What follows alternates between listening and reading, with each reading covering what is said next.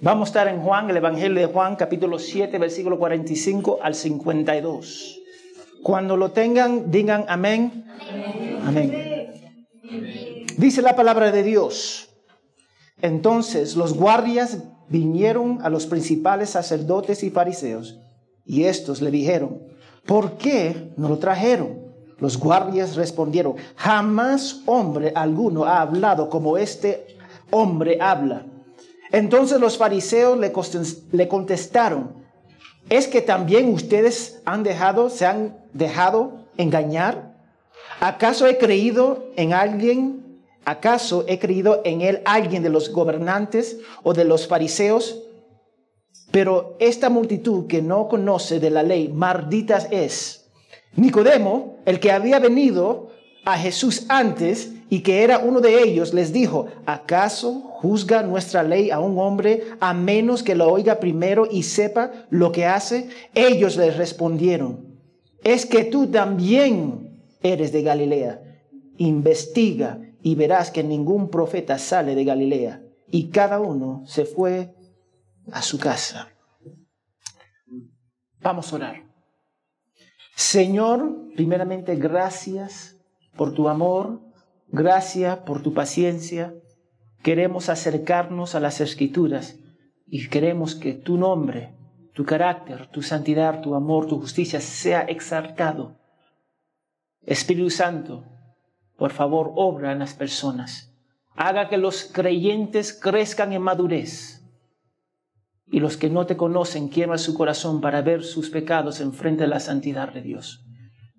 Gracias, Padre, por este privilegio que tenemos. Aún tenemos la libertad acá en el Perú, en Cusco, Perú, para glorificar tu nombre abiertamente. Oramos por todas las iglesias en el mundo, las iglesias sanas, donde tú, tu gloria, donde Cristo es el principio, el centro y tu palabra. Que los guíe, Señor, como tú nos vas a guiar hoy día. En el nombre de Jesús, amén y amén.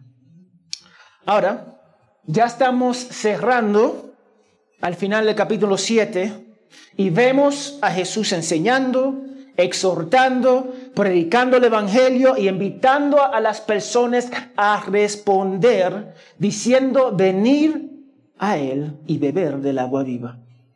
Tenemos que llamar a las personas a responder. Y lo que significa venir a Él y creer y beber significa descansar en Él como su Salvador. El pueblo de Israel tomó partido en respuesta a Jesús. Pero recuerden, ellos estaban programados para creer que eran descendientes de Abraham, cumplidores de la ley, y que estaban en la posición correcta ante Dios. Ellos estaban programados. Yo justo estaba hablando con un señor acá y dice, ¿acaso cómo es la cultura acá en Cusco? Y ellos me dijeron, los cusqueños tienen que ser un poquito más cerrados. Tienen que cuidarte. Cuidar de ofender. Cada cultura tiene sus cosas, positivas y negativas. y tenemos que conocer esas, esas costumbres. Ahora, Israel tenía costumbre que pensar que ellos estaban bien con, con Dios, que ellos eran cumplidores, ellos eran descendientes de Abraham. Entonces, no necesitaba el Mesías. No necesitaba salvación de sus pecados porque estaban bien. Ellos necesitaban un Mesías para conquistar el mundo, para hacer el poder del mundo. Eso es lo que ellos buscaban. Jesús tuvo que mostrarles que ellos también necesitaban la gracia de Dios, que, los, que solo se encontraba y se encuentra en Jesús. Entonces, la semana pasada vimos dos respuestas a Jesús. El primero, lo abrazaron, el Mesías. No importaba lo que pensaba los fariseos, no importaba la presión social, ellos abrazaron a Jesús. Déjame decirte algo. Cuando nosotros abrazamos a Jesús, no importa lo que dicen nuestros familiares, no importa lo que dice la cultura, porque nosotros amamos a Dios y vemos el valor de Dios. lo vemos. Cuando nos casamos vemos el valor de nuestro cónyuge y decimos, sí, me voy a casar. Vemos el valor. Esas personas vieron el valor de Jesús y dijeron, a mí no importa lo que dicen ustedes, yo voy a seguir a este hombre. Y después vimos a las personas que duraron y cuestionaron a Jesús. Los que dijeron, ese no puede ser Jesús. Él viene de acá. Él es muy chato. Él es muy feo. Él no habla muy bien. Hay una lista, sigue. Tienen, todo el mundo tiene sus razones de no creer a Jesús. Y después dicen, yo no creo en Jesús. Yo creo en Jesús de mi forma. Ay, alguien que, alguien me dice, yo creo en Jesús de mi forma. Eso se llama idolatría, porque no es el Jesús de la Biblia. Tú no puedes creer en Jesús de tu forma. Yo tampoco. Yo tengo que creerle Jesús de la Biblia. Entonces, vimos eso la semana pasada. Esta semana vamos a ver, examinar dos respuestas más. Los que estaban confundidos con respeto a Jesús, como los guardias, que recibieron un orden directo, pero decidieron, decidieron rechazar ese orden porque vieron el carácter, los las milagros y las enseñanzas de Jesús. Y dos, los pensadores profundos con respecto a Jesús, como Nicodemo, que vimos acá, Nicodemo cuestionó a sus compañeros. Eso nunca es fácil. es nunca fácil cuestionar a nuestros compañeros, pero él lo hizo. Pero nosotros tenemos que entender, para Dios no hay confusión. ¿Dios, ¿Dios es un Dios de confusión? No, es un Dios de orden. 1 Corintios 14, 33 no tiene que ir, pero es un Dios de orden. Orden. Yo estaba enseñando en un colegio en África y fuimos a una fiesta. Acá tenemos varias fiestas. Allá tienen sus fiestas. Entonces el grupo, por mujeres, y mi persona, vamos a ir a la fiesta, vamos. Yo no quería ir, yo soy casero, yo me quedo en la casa y estoy bien. Pero ellos querían ir, entonces para no dejar, el otro varón no quería ir, entonces voy a ir. Tenía que ir. Entonces fuimos a la fiesta, había sus trajes y tirando polvo en todo lugar, y cuando vieron todas esas gringas, y un hombre marrón, se acercaron todas esas personas a todas las mujeres. Y todas las mujeres se escondieron detrás de mí. Y yo estoy así. Y no entendía lo que estaban diciendo.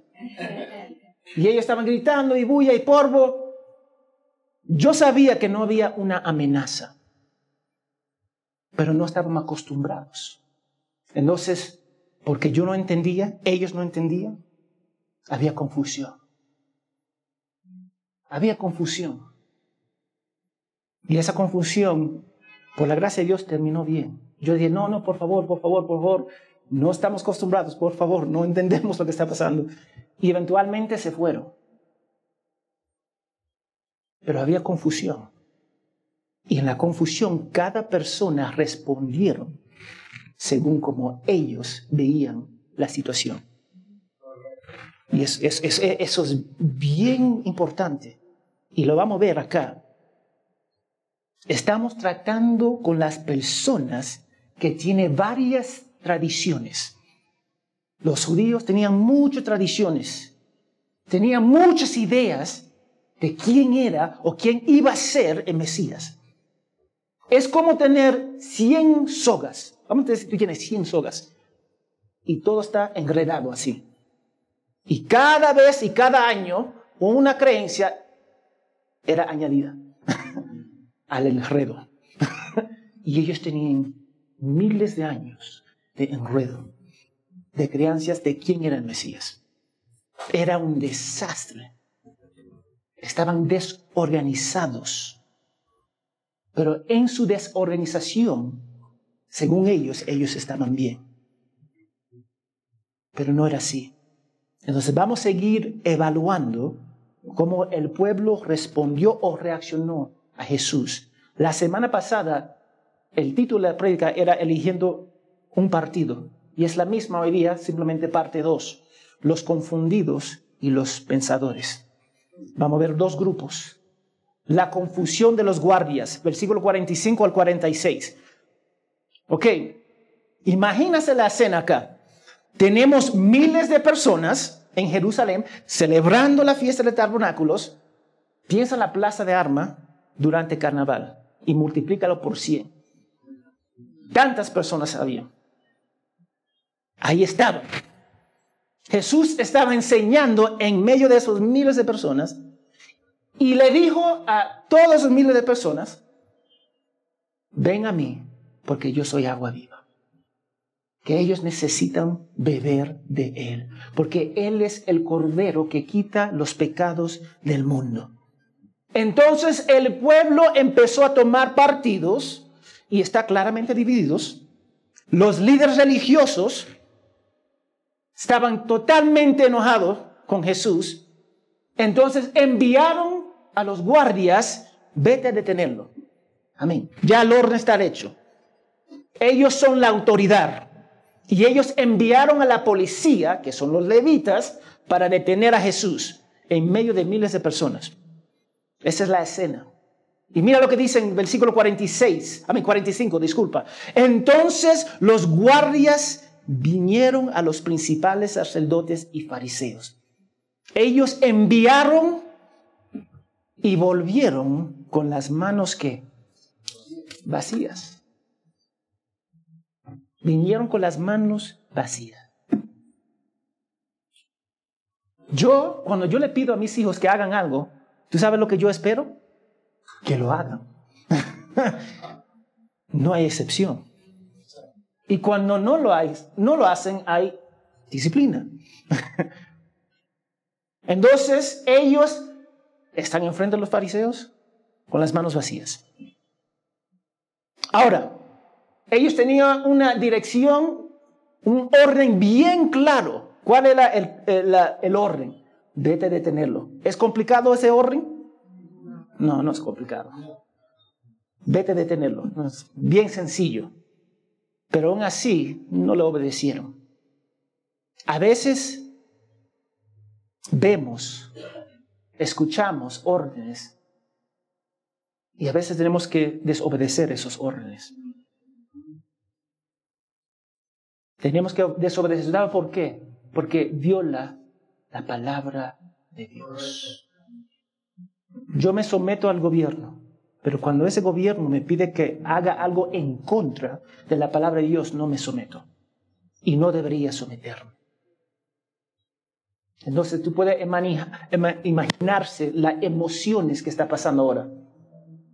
Los líderes religiosos le dijeron a los guardias del templo que fuera a detener a Jesús, un orden tan simple, y no lo hicieron.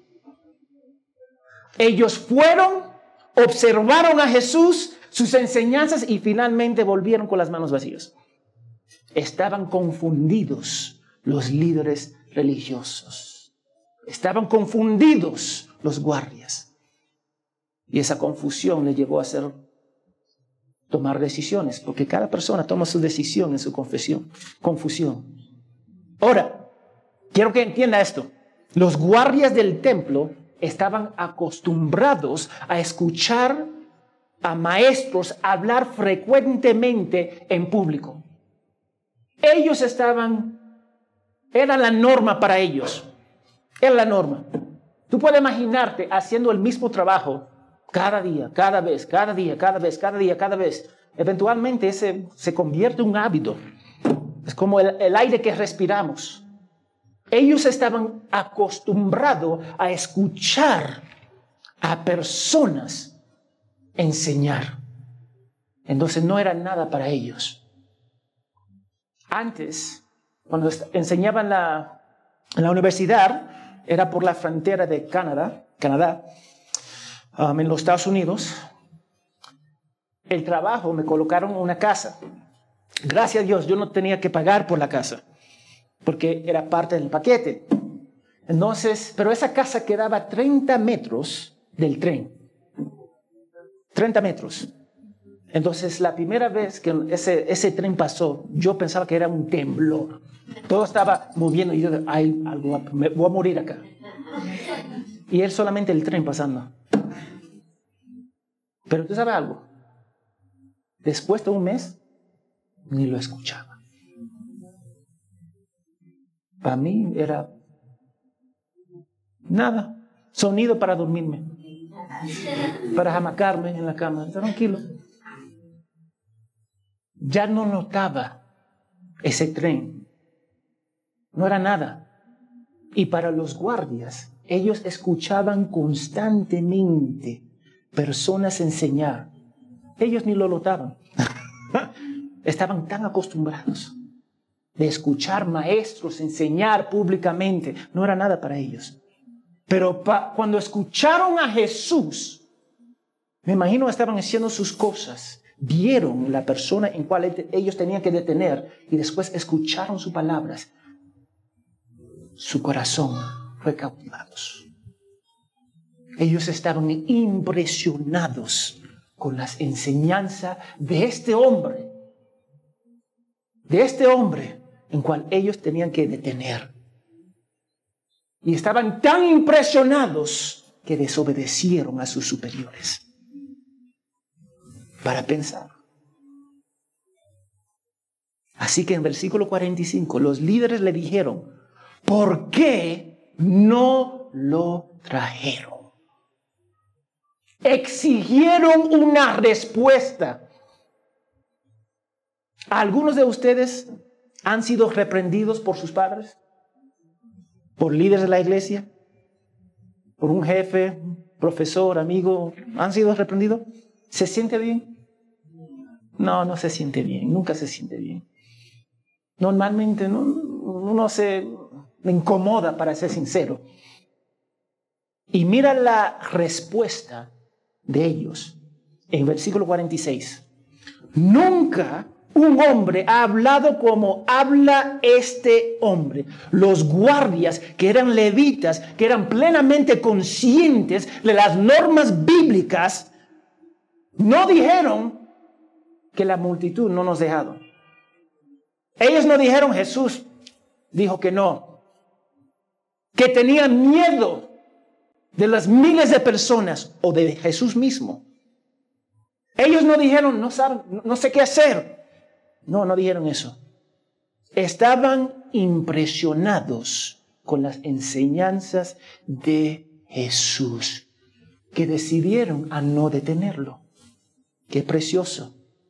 Así que estaban confundidos porque se encontraba entre la espada y la pared. El poderoso mensaje de Jesús y después los órdenes de los líderes religiosos. Entonces tomaron partido, el partido de Jesús. Dijeron, no, no voy a obedecer.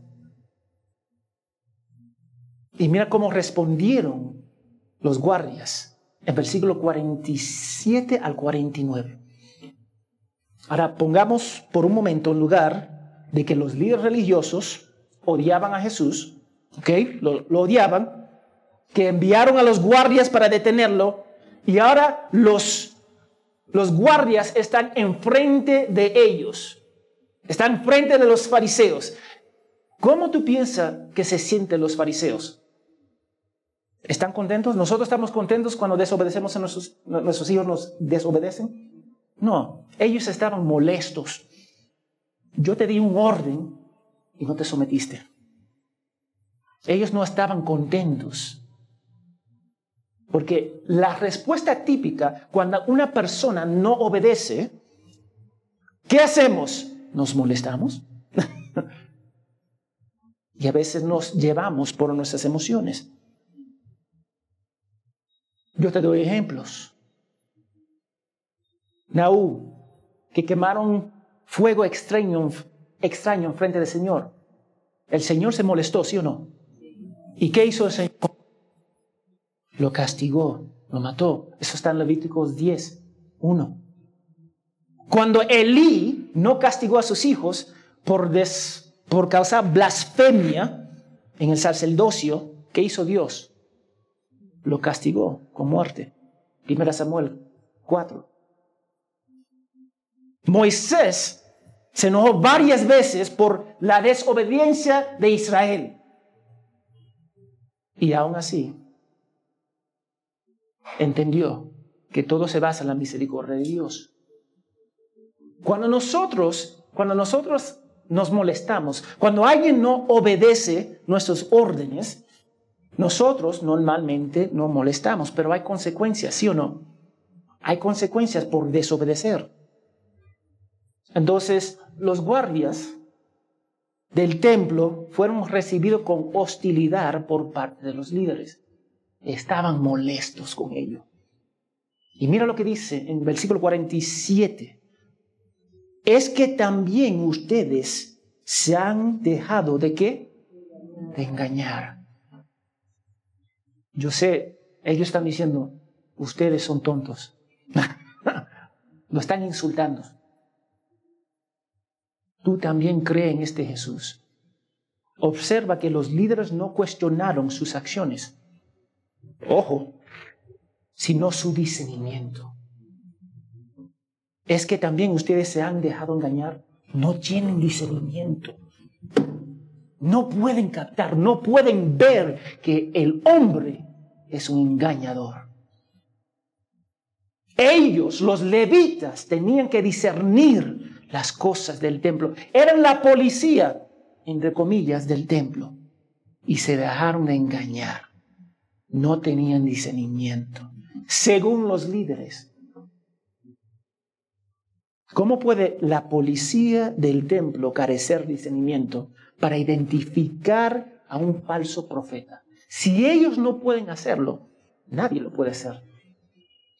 Ellos, ellos eran las personas que tenían que mantener la ley y el orden del templo. Y sin embargo, los líderes le dijeron, tú no tienes discernimiento.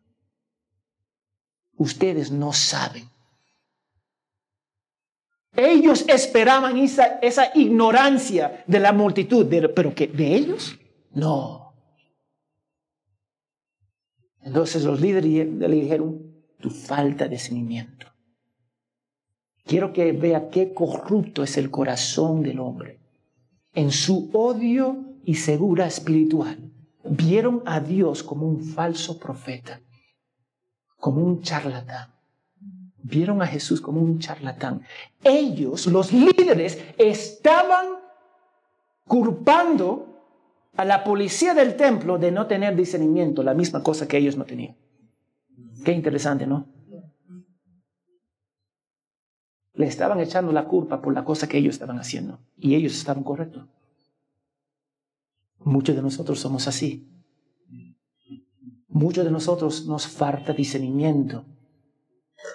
Y en su, en su arrogancia no podían ver, estaban cegados. Entonces el versículo 48, mira lo que dice. ¿Acaso he creído en él alguien de los gobernantes los fariseos? Yo veo su nariz acá arriba, en su orgullo y arrogancia. ¿Acaso uno de nosotros, acaso los maestros, el estándar de la religión, uno de nosotros hemos creído en Jesús? No.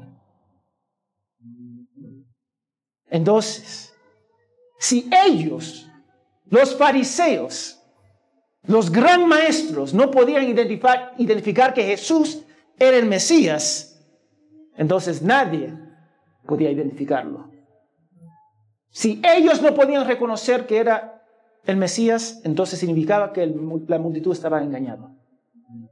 Ellos tenían que ser el primero de identificarlos. Yo tengo una amiga, ella también fue conmigo a África. Y mi amiga me dijo, yo le dije a mi amiga, este varón tiene interés en ti. Yo tenía 21 años. Este varón tiene interés en, ti. No, no, no, no. Regresamos a África. Ese varón tiene interés en ti. Es un buen hombre que ama al Señor. No, no, no, no, no, no, no, no, no, no, sí, sí, sí, sí, se casaron.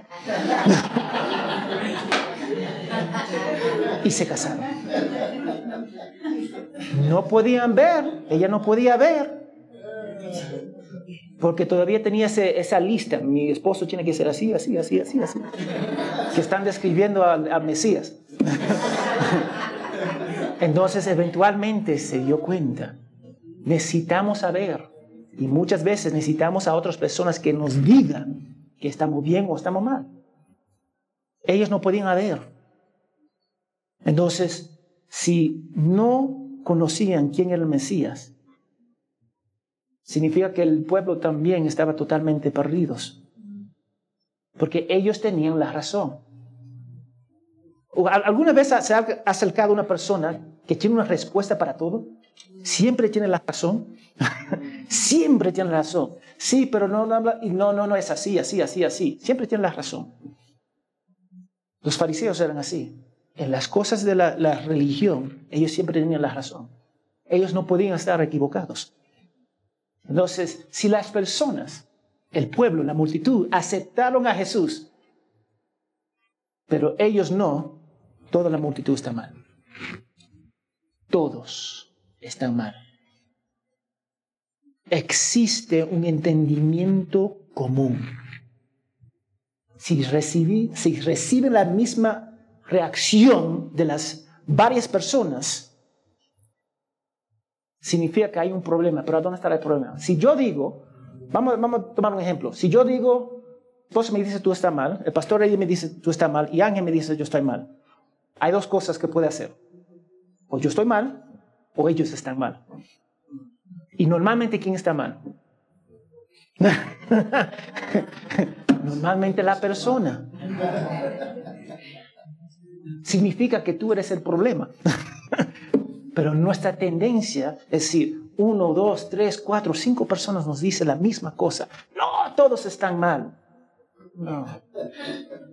Nosotros nos reímos ahora, jajaja, pero la realidad es que todos caemos en esa trampa. Dos personas dicen la misma cosa y no queremos escuchar. Los líderes religiosos eran el problema, pero no podían reconocerlo, pero tenían toda la autoridad. Eran el problema, tenían toda la autoridad. Por su dureza de corazón, estaban cegados. No solamente cegados, estaban conduciendo al pueblo de Dios en mal camino, como un padre malvado conduce a sus hijos a hacer tonterías. Y en mi profesión como psicólogo he visto a padres hacer tonterías, a madres que llevaron a sus hijas a la prostitución, a padres que le daban drogas a sus hijos. Ellos guiaron mal al pueblo de Dios, porque no tenían discernimiento. Ellos le estaban culpando a los levitas, la policía del templo, de no tener discernimiento. Pero en realidad estaba reflejando lo que estaba en su corazón a ellos. Entonces los guardias, que no estaban cegados por el odio de Jesús, vieron que no era un maestro ordinario. Porque evaluaron las palabras, sus palabras, y no basaron su decisión en las emociones sobre Jesús, como los líderes tomaron su decisión basados en sus palabras, por sus palabras. Y muchos de nosotros tomamos decisión sobre Jesús, sobre Dios, basado en nuestras emociones y nuestras tradiciones y no en las palabras de Jesús. no, no lo, no lo vieron. Estaban ciegos. No podían ver. Es como construir una casa. Antes de construir una casa, ¿qué tiene que hacer? Un estudio del terreno, si se puede construir, etcétera, etcétera, etcétera. Tiene que investigar. Nadie va a comprar un carro sin investigar. Debemos aprender a evaluar las cosas, las palabras basado en, este libro acá, ya no es suficiente para simplemente aceptar las palabras de un pastor, porque hay muchos charlatanes acá afuera. Dije que son pastores, Pero todas sus palabras, ninguna de ellas alinea con esto acá. Que son pastores, pero su vida es un desastre. Tenemos que evaluarlo con la palabra de Dios. No podemos evaluarlo a través de las emociones o la ignorancia. Nosotros decimos que una iglesia es buena o mala basándonos en nuestra evaluación personal de gusto o de gustos. Yo voy a esta iglesia porque me gusta ABCD. Yo voy a esta iglesia porque queda cerca de la casa. Yo voy a la iglesia porque me gusta el ministerio de niños, de música, no piden dinero, qué sé yo, hay una lista larga. Pero pocas veces escucho personas y yo voy a una iglesia bíblica a donde se predica todo el consejo de Dios, a donde los líderes son hombres de integridad. Pocas veces escucho eso. Porque nosotros tenemos la tendencia de elegir en nuestras emociones. Nuestras vidas son un reflejo de nuestros corazones, hermanos. Y muchos de nosotros somos seguidores de un Dios de nuestra mente.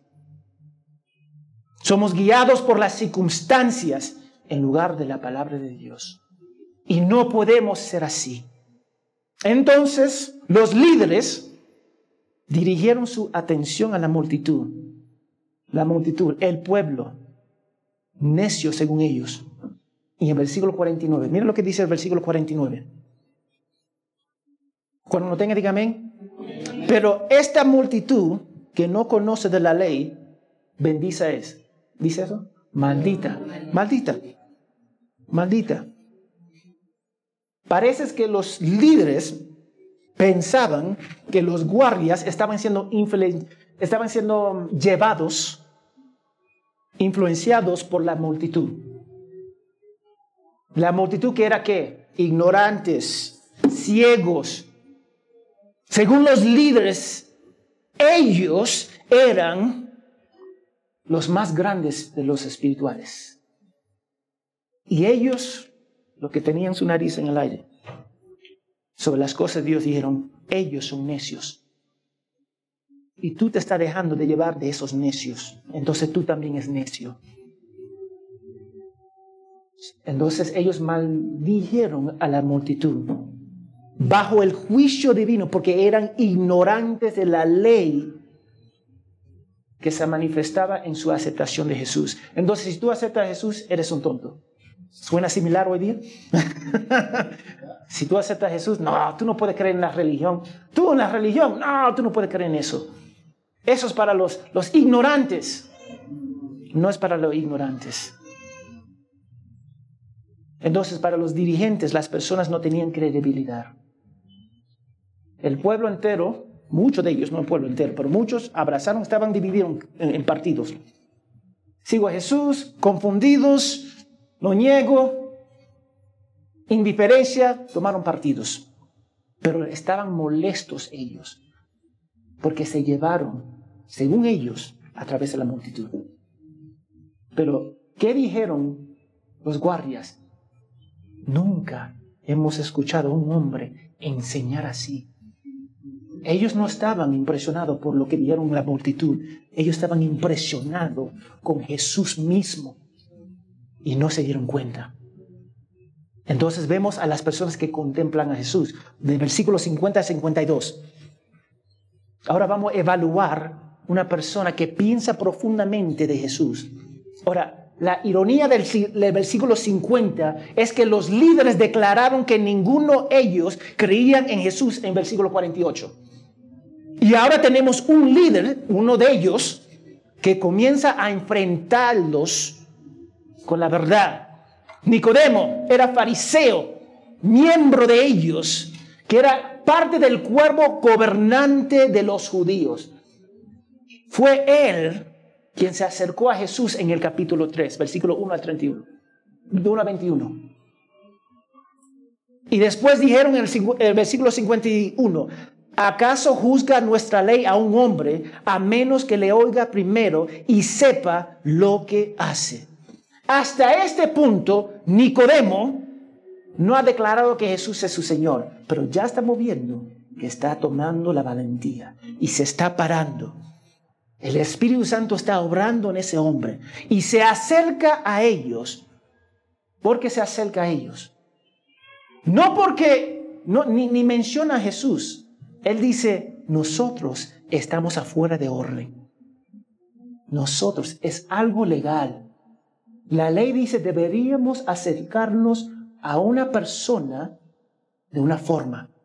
Y nosotros estamos saliendo de orden. De orden. Tenía un sistema basado en los principios bíblicos en cómo proceder en asuntos así. Si no lo creen, Deuteronomio 1, 16 al 17, parte A. Deuteronomio 1, 16 al 17a. Cuando lo tengan, digan amén. En aquella Deuteronomio capítulo 1, versículo 16 al 17, pero no voy a leer todo el versículo 17.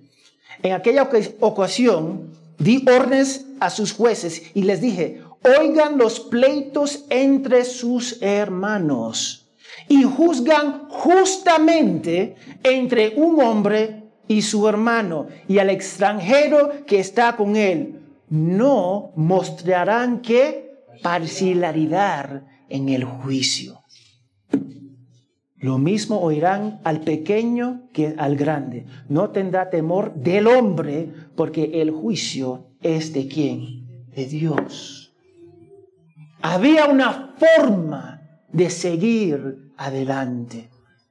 Había una forma para juzgar a las personas bíblicamente y no se sometieron.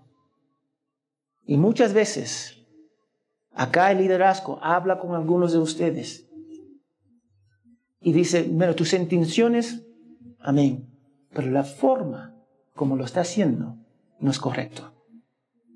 Y tenemos que cuidarnos. Hay una forma de proceder. Hay una forma de hablar. Hay una forma. Si yo me molesto con Ángel, con este ángel acá, yo no tengo el derecho de hablar con todo el mundo menos mí. No tengo ese derecho. Si yo tengo un pleito con mi esposa, yo no tengo el derecho de contarla a toda la iglesia. Yo tengo que hablar con ella primero. Tengo que hablar con él primero. Hay una forma. Y tenemos que ver la importancia de esa forma. Deuteronomio I 17, 4 al 5. Cuando lo tenga, diga amén. Deuteronomio 17, 4 al 5. Y si te lo dicen y has oído hablar de ello, harás una investigación que... Exacto, en detalle. Y si es verdad y es cierto el hecho que, has, que esta abominación ha sido cometido en Israel, entonces sacará a tus, a tus puertas a ese hombre, a esa mujer que ha cometido esa mala acción y los que apedrarás al hombre y a la mujer hasta que muera. Ahora, ustedes van a decir, no, eso es muy extremo. Eso es muy extremo. Yo creo que ustedes ven, ese Dios, en ese entonces, es el mismo Dios de hoy día. Porque violan su santidad. Y no podemos permitir que alguien viola su santidad. Pero tenemos que investigar de forma detallada. ¿Tú sabes lo que hicieron los, los, los líderes religiosos? Miraron a Jesús, no me gusta, chao. Termina no siguieron los mandamientos de Dios. Ahora vamos al capítulo 19, versículo 15 de, de, Deuteronomio. Amén. Cuando lo tenga, digan amén. La acusación de un solo testigo no será que suficiente para demostrar que una persona ha cometido un crimen, delito o falta. Solo vendrá la acusación cuando la presente dos o tres testigos. Es el capítulo 19, versículo 15. Entonces, no podían simplemente juzgarlo, tenía que ver testigos. Lo mismo lo vemos con los pastores en 1 Timoteo capítulo 5. Tienen que ver testigos. Y ellos simplemente querían juzgarlo ciegamente. Tú ves, ellos estaban afuera de qué? De orden. Estaba fuera de orden. Juzgaron a un hombre según su corazón. ¿Cuántos de nosotros juzgamos a las personas según el corazón?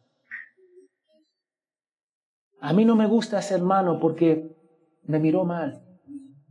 Él tiene algo contra mí, juzgando con nuestros corazones. Yo he hablado con esposas a donde hablan horrible de sus esposos, juzgando con su corazón. Esposos que hablan mal de sus esposas porque juzgan con su corazón en vez con la palabra de Dios. No somos diferentes de los líderes religiosos. Lo hacemos. Y yo quiero que ustedes vean eso.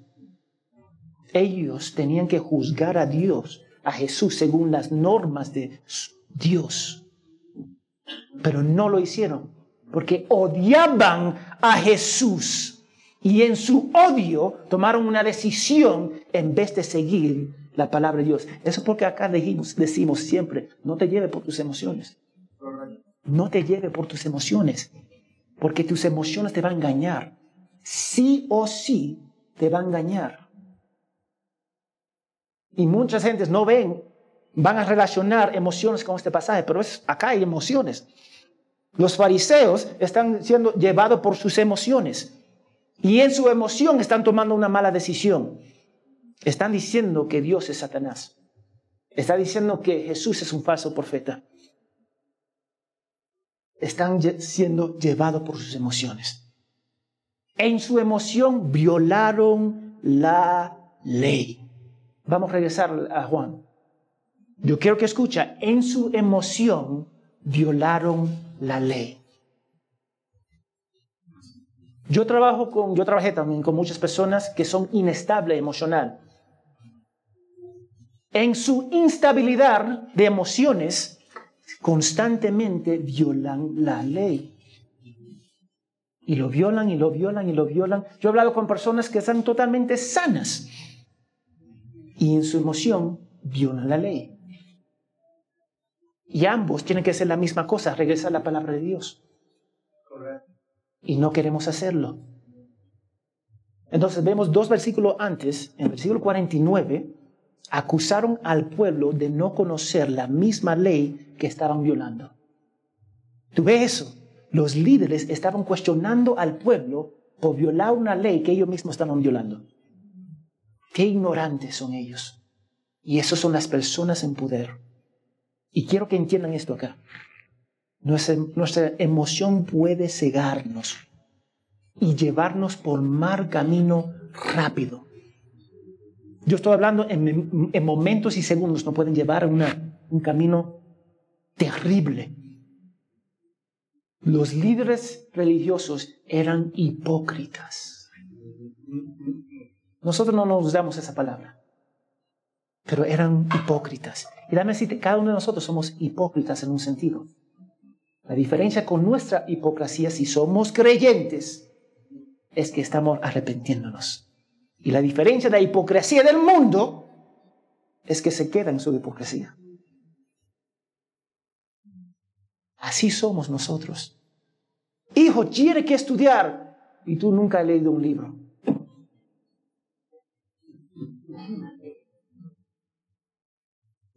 Tú tienes que esforzarte para aprender cuando tú no quieres aprender. Tú tienes que tratar a las personas bien cuando tú no tratas a las personas bien hipócritas. Eso es lo que somos. La diferencia con la hipocresía de la iglesia y del mundo es que nos vamos a arrepentirnos. Y vamos a matar esa hipocresía y vamos a ser cada día menos hipócritas. Menos. Eran hipócritas en cual no se querían arrepentir. Ellos querían permanecer en su ignorancia emocional sabiendo lo que ellos estaban haciendo era incorrecto y aún así lo hicieron. Pecaron usando su poder para manipular a las personas y después hicieron un juicio bien rápido. En sus emociones, en su poder, usaron ese poder para manipular a las personas. ¿Cuántos de nosotros hacemos eso? Nosotros somos iguales. Miramos a los líderes, estos fariseos, escribas, y decimos, ellos son horribles. Son nosotros. Son nosotros. Y en su odio respondieron versículo 52. Mira, versículo 52. ¿Es que tú también eres de Galilea? Investiga y verás que ningún profeta sale de Galilea.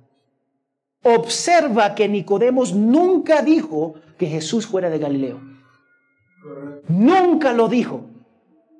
Pero, pero ellos llamaron a Nicodemos un Galileo. Es un insulto. Es un insulto. Yo, fui, yo, yo viajaba por la selva y la gente decía, tú eres de la sierra.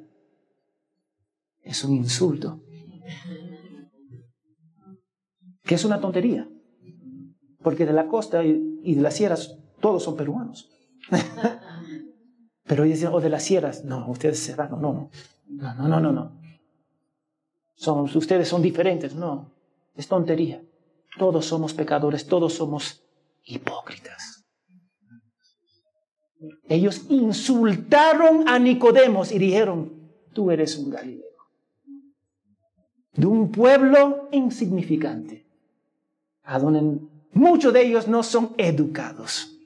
Nosotros somos los educados acá. Nosotros conocemos la ley de Dios. Ellos estaban cegados. ¿Quién? Los líderes religiosos. Ellos miraban a los galileos con qué? Con menosprecio. ¿Alguna vez ha visto a una persona con menosprecio?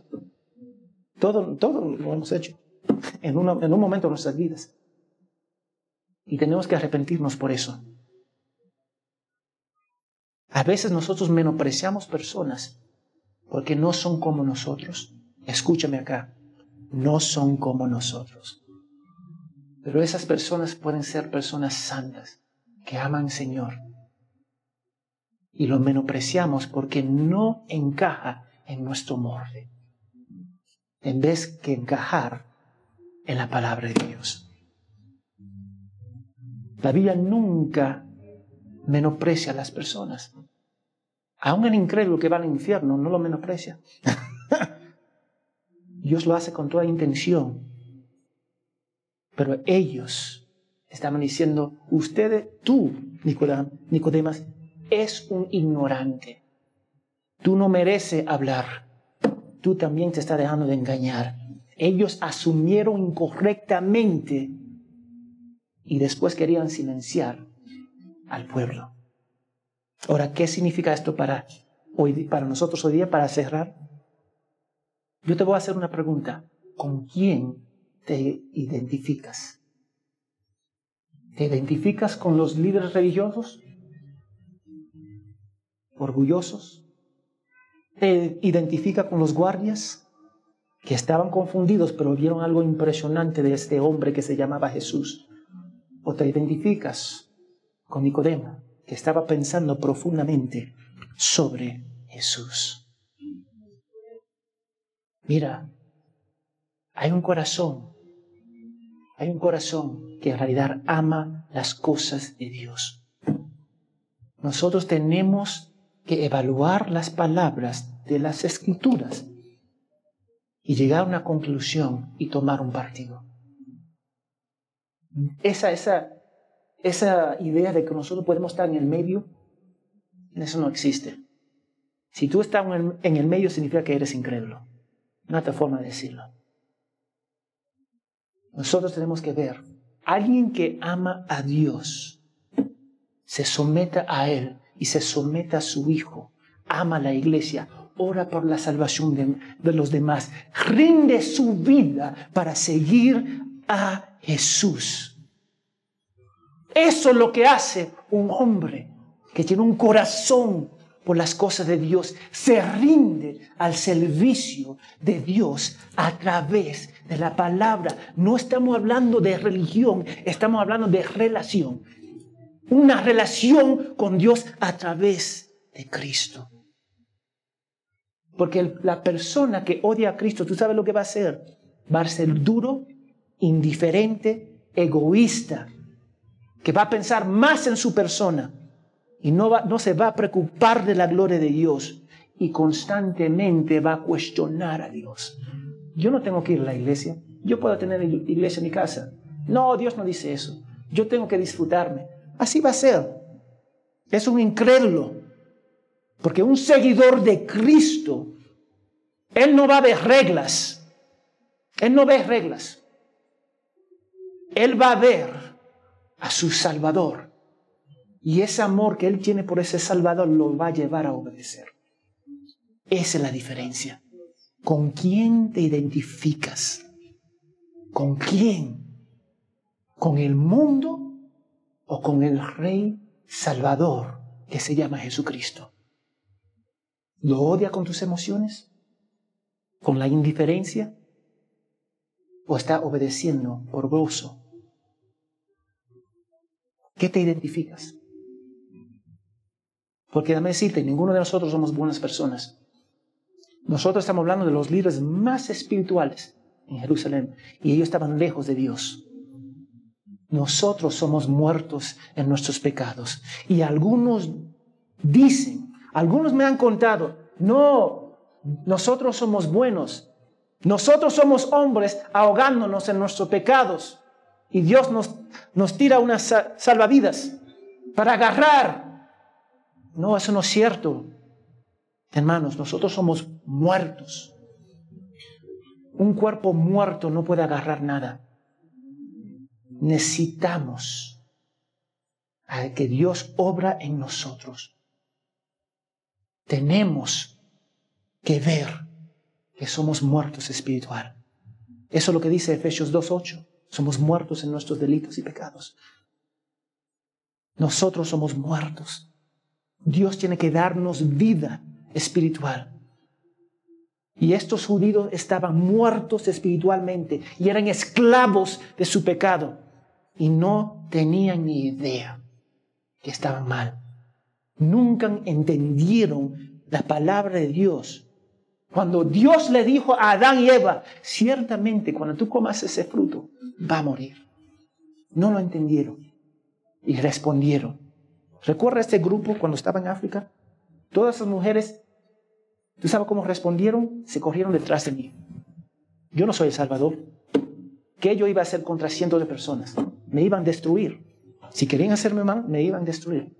Se corrieron detrás de mi persona, pensando que yo iba a hacer, hacer algo contra cientos de personas. Y yo sabía que yo no podía defender todas esas mujeres. Yo hice todo lo posible para calmar, apaciguar la situación. Pero mi confianza no era mis fuerzas. Yo iba a perder esa batalla. La esperanza de todas esas mujeres no era mi persona. Nuestra esperanza es Dios. ¿Cómo nosotros respondemos es de suma importancia. Vamos a tomar partidos. Vamos a tomar partidos. Y yo quiero que ustedes captan, en vez de añadir una soga más de cientos de creencias e ideas que tenemos, en vez de añadir otra cosa, otra cosa, para entrar más en el enredo, vamos a deshacer todo eso y vamos a mirar a Jesús de la Biblia. Nada más y nada menos. Nada más. Él es nuestro Salvador toma un partido, si no Dios lo va a tomar por ti. Y eso va a ser un infierno. Porque la confusión no es suficiente. Tú puedes venir a acá, Dios puede regresar hoy día. Si tú estás en tu confusión, está en tu confusión y va al infierno. Tú necesitas someterte a Jesucristo. Piensa en eso. Piensa. Todos nosotros necesitamos a Jesús todos nosotros. Juan 3:16 nos dice exactamente cómo podemos hacerlo. Porque Dios no envió a su Hijo al mundo para juzgar al mundo, sino para que el mundo sea salvo por Él. Despiértate y deja de pensar que el mundo, la cultura, tiene algo para ofrecerte. Lo que ustedes necesitan es una relación con Cristo. Toma el partido. Porque como yo dije, si no lo toma ahora, Dios lo va a tomar por ti. Y eso no va a terminar bien. Señor, gracias por tu fidelidad y gracias por tu palabra. Que nosotros podemos ver la maravilla de quién es Cristo. que nosotros podemos someternos al Espíritu que nos muestra que Jesús es el Salvador. Tu palabra dice que solamente hay un mediador entre ti y el hombre, Jesucristo el hombre. Necesitamos tomar partido, Señor. Es urgente, Señor, que podemos ver la urgencia y no confiar en salvadores en este mundo, Señor, sino confiar en el Salvador que se llama Jesucristo. Que tomemos el partido correcto, Señor, y ayúdanos. Si no somos creyentes, significa que no tomamos el partido correcto. Estamos mal. Estamos confundidos. O estamos simplemente pensamos, pensando profundamente de quién es Dios. Ayúdanos, Padre, para elegir según las escrituras, al único Salvador que se llama Jesucristo. Amén y amén.